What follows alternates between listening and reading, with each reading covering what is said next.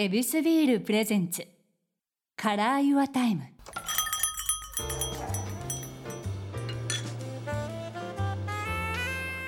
目抜き通りから一本入った静かな通りに佇む一軒の店 Your Time ランチから夜の一杯まで気軽に人々が集うこの店ではそれぞれが大切にしている時間にまつわる話を伺っています。今日のお客様はドキュメンタリー監督の大島新さんです。よろしくお願いします。よろしくお願いします。大島さん明けましておめでとうございます。さあ今日まずはですね恵比寿ビールで乾杯。その乾杯をですね今回は恵比寿ビール恵比寿プレミアムブラック恵比寿プレミアムエールの3種類から選んでもらおうということなんですけども。はい。あの恵比寿プレミアムエールを選びたいと思います。ありがとうございます、はい、それでは、えー、よろしいでしょうか。はい。ありがとうございます、はい、ではちょっと注がしていただきまして、はい。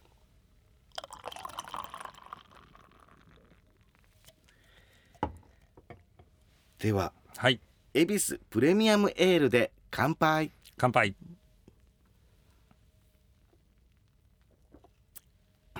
あこれ美味しいですね。美味しいですね。ああお味どうでしょうか。あのー、やっぱりなんていうかな。まあ恵比寿はいいつもそう思うんですけども、うん、もうしっかりとした味というか、はい、ザ・ビールっていう印象なんですよね。でもその中でもちょっと香りに特徴があって、はい、あの大人のビールだなっていう印象です。そうですね、はい、ふわーっと香っていくのが、ほん。のり後味が甘さまでたどっていけてっていうことで、はい。はい、しっかりと味わえるビールですよね、はい、ありがとうございます、お正月、うん、はあこう大島家っていうことでちょっと聞かせてももらいたいんです、お大島家ってこうお正月ってどんな感じで過ごされてたんですか？この、まあ、幼少期監督がパパでってなった時の、はい、あ意外とですねあのクラシカルなお正月を過ごしてましたね。で、はい、あの父はあの外ではとても過激なあの人でしたけれども、はい、家では割と保守的なところもありまして。なのであのちゃんとみんな揃ってお雑煮食べたりとかなんかそういう感じでしたね「明けましておめでとうございます」って言って。みんなで囲って。はい。あと百人一首やったりとかですね、なんかあの割とこうお正月らしいお正月。日本の昔からよくあるお正月のような感じ、はい、おとそをみんなで回して一口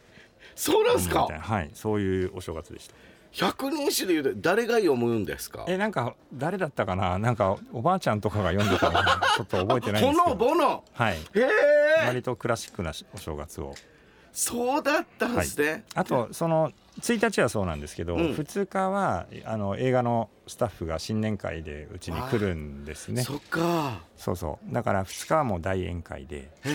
あの父のところにみんな皆さんスタッフがあのお正月の挨拶にいらしてそうですよね。そういう感じでしたね。監督だからまたこのご挨拶系はお正月。そうですね。大変なんだ、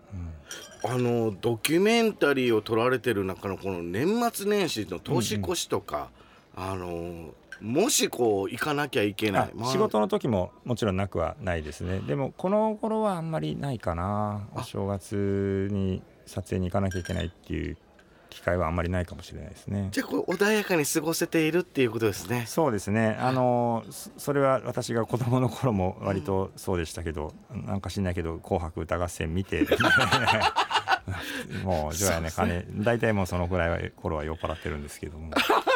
はい、そっかななんなんでしょうねあれもう決められた形で。そうそうそう、はい、はい、そういうお正月ですね、うん、よろしいな。いやじゃあ今回もそういう過ごし方をされているということですね。はいそうでした。ありがとうございます、はい、さあ今回もですね大島さんにこの時間にまつわるお話を伺いたいと思います、はい、この大島さんこれ守っていらっしゃるこの生活リズムというのがあるということですけど、はいどういったことですか？大体あの寝る時間と起きる時間を決めてまして、ええ、まあ12時ぐらいには寝て、うん、朝6時ぐらいに起きてますね。これはもうかなりここ数年は守るようにしてます、はい、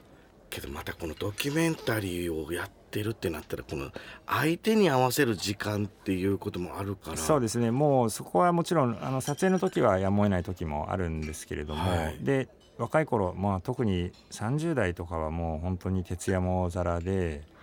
あのー、編集スタジオとかに週に23回気づいたら止まってるみたいなそういう頃もあったんですけど、やっぱり45ぐらい過ぎるとちょっと体が持たなくなってくるっていうか。なるほど、はい、それがあってですね、あのー、やっぱりこれはリズムを作っとかないとまずいなっていうのがありまして。いや特にですよね働き盛りを、うん、あの無茶するやつが男だぜ世代ですもんね。そうそうそうそうそう でそうなんです。それでもう体壊していったあの先輩とかも見てきましたしあそっか。やっぱりねあの本当にそうなんですよ。45とか今私52なんですけども、はい、そこはこうちゃんとメンテナンスしてるかどうかで結構変わってくるんですよね。それ見て見てるっていうのもあるのでやっぱりちゃんとしてないといけないなっていうのもありまして。確かに、えー、そしてまたこうお立場上といいますか、うん、めちゃめちゃ頑張らなあかんこの最前線でやってはる人とだんだんこういうテレビ業界とか放送業界って、うんあのどっしりしてええ職業についていくというかプロデューサー、うん。はいはい、なんかこうねお昼間こう笑顔を振りまき、はいはい、そして夜は飲み会で人をつなぎっていう、うん、そういう役職についてる中、うん、もうバリバリあのアーティストといいますか、クリエイターといいますかそうやってるとやっぱ体が資本になってくるということなんですね。そうですね体とあとまあそれこそ脳脳もそうですよね。ああそっか。うん、それは思ってまして。じゃあこの6時間の寝るサイクルっていうのも意外とこの脳にもいいんですか？関係するとと思いますね。なのでやっぱり朝の方があの仕事をはかどりますし。あ朝？朝の方が起きた時から。午前中の方がそうなんですか。はいことですね。であの夕方にビールを飲みたいんでもうなるべく あのそこは時間を割とこうなんていうかなそういうふうに使ってるっていうところもありますかね。なるほど寝るのは12時から6時だけども起きて働き出して夕方には終わるっていう。まあ終わらせたいできればっていうまあそうとばかりも言ってられないんですけどもそうですけどもね、はい、けど基本は規則正しい生活を、リズムを取るっていうことなんですね。そうですねすごいなこれは。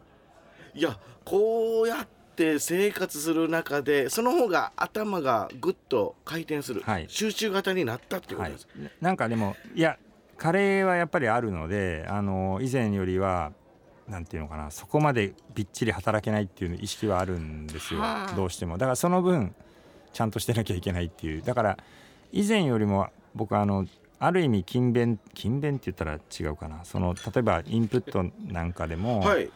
ちゃんとしていかなきゃいけないっていう意識とかもありますね。あ、うん、えっ、ー、とじゃあ、えインプットするぞっていうことでインプットするんですか？そうですね。まああのまあ本読んだり映画を見たりっていうそういう世界なんですけども、はいえー、それもあのある時期からあのノートを作ったりとか、あの、えー、そういうふうになりましたね。あ、読んだものをちょっとちゃんと記すノート。そうそうそうそうそうえー、すごい。でそういうのがあるないと定着しないっていうか自分の中にっていう思いもあって。でもね全然そんな30代とかはもう考えたこともなかったんですよもう別に好きな時に映画見て見たら見っぱなし本もそうでしたし、えー、もうお酒も飲んで徹夜もしてっていう感じだったんですけど、はい、だんだんこうこれはまずいなというのも出てきて。えらいけどこの自分がちゃんとフルパワーで働けるものを把握してそれに持っていく形をこう補って作っていってるってことですよね。そうですねなんかそこはやっぱりちゃんと守ってやっていかないとなんか昔はねいろんなそれこそテレビとか映画の世界にもまあいわゆるブライみたいなあの 人がねいっぱいいらしたと思うんですけど、はいね、まあ、新宿ゴールデン街で朝まで飲んで喧嘩してみたいな人もたくさん、ね、いらしたと思うんですけど、はい、まあ、自分はやっぱそういうことがあんまり性に合ってないなっていう こともありますし、はい、なんかあと村上春樹さんの、あの本読んでたら、はい、その自分のこう小説家としてのこうリズム守られてものすごい走ったりされたりたりとか。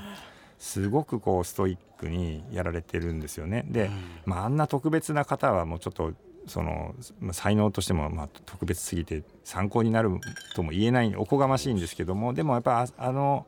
くらいまで行かれた方がこうなんていうかな自分を律して仕事をしてるっていうのを知ってああなるほどそういうものかと。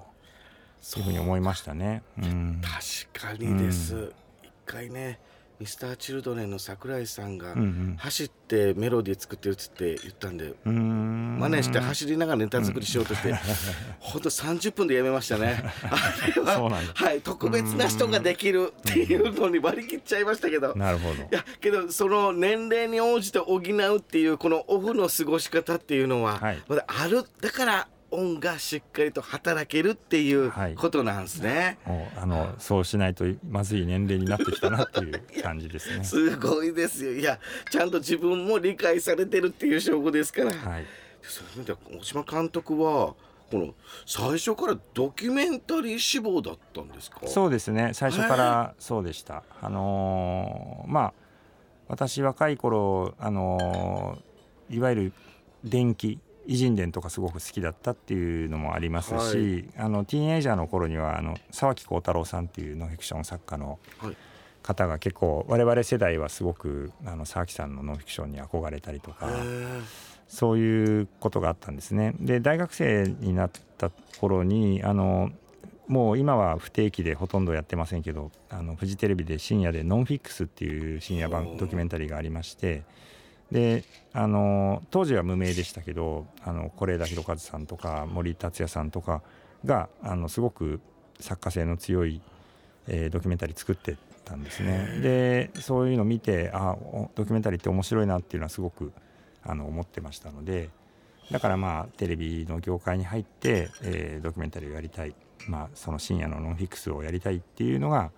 あの最初のスタートでしたね。じゃあ完全にドキュメンタリー志望でいけたっていうことそうですね。はい。けどその志望してっていうことで入って現場ってやっぱ監督と AD とカメラマンとって言ってわっさーっていうクルーがいるわけじゃないじゃないですかドキュメンタリー、はいはい、そんなに多くないですね、うん、ああいう時ってまずこの下積みの修行ってどどうするんですか？修行はねあのー、やっぱり編集の AD が多いんですよね。編集の方がアシスタントがやることが多少あるのではあ、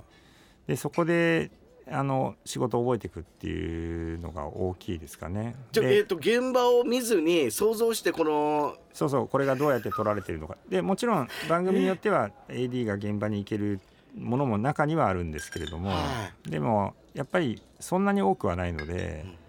まああのー、取材して失敗して覚えていくみたいな感じだと思うんですけどね。なんであれ撮ってねえんだよっていうのもよくあるね。そのなんであれ撮ってないんだよってね。はい。旗から見てあこれ怒られんねやってそうそうそうそう。そういうパターンですよね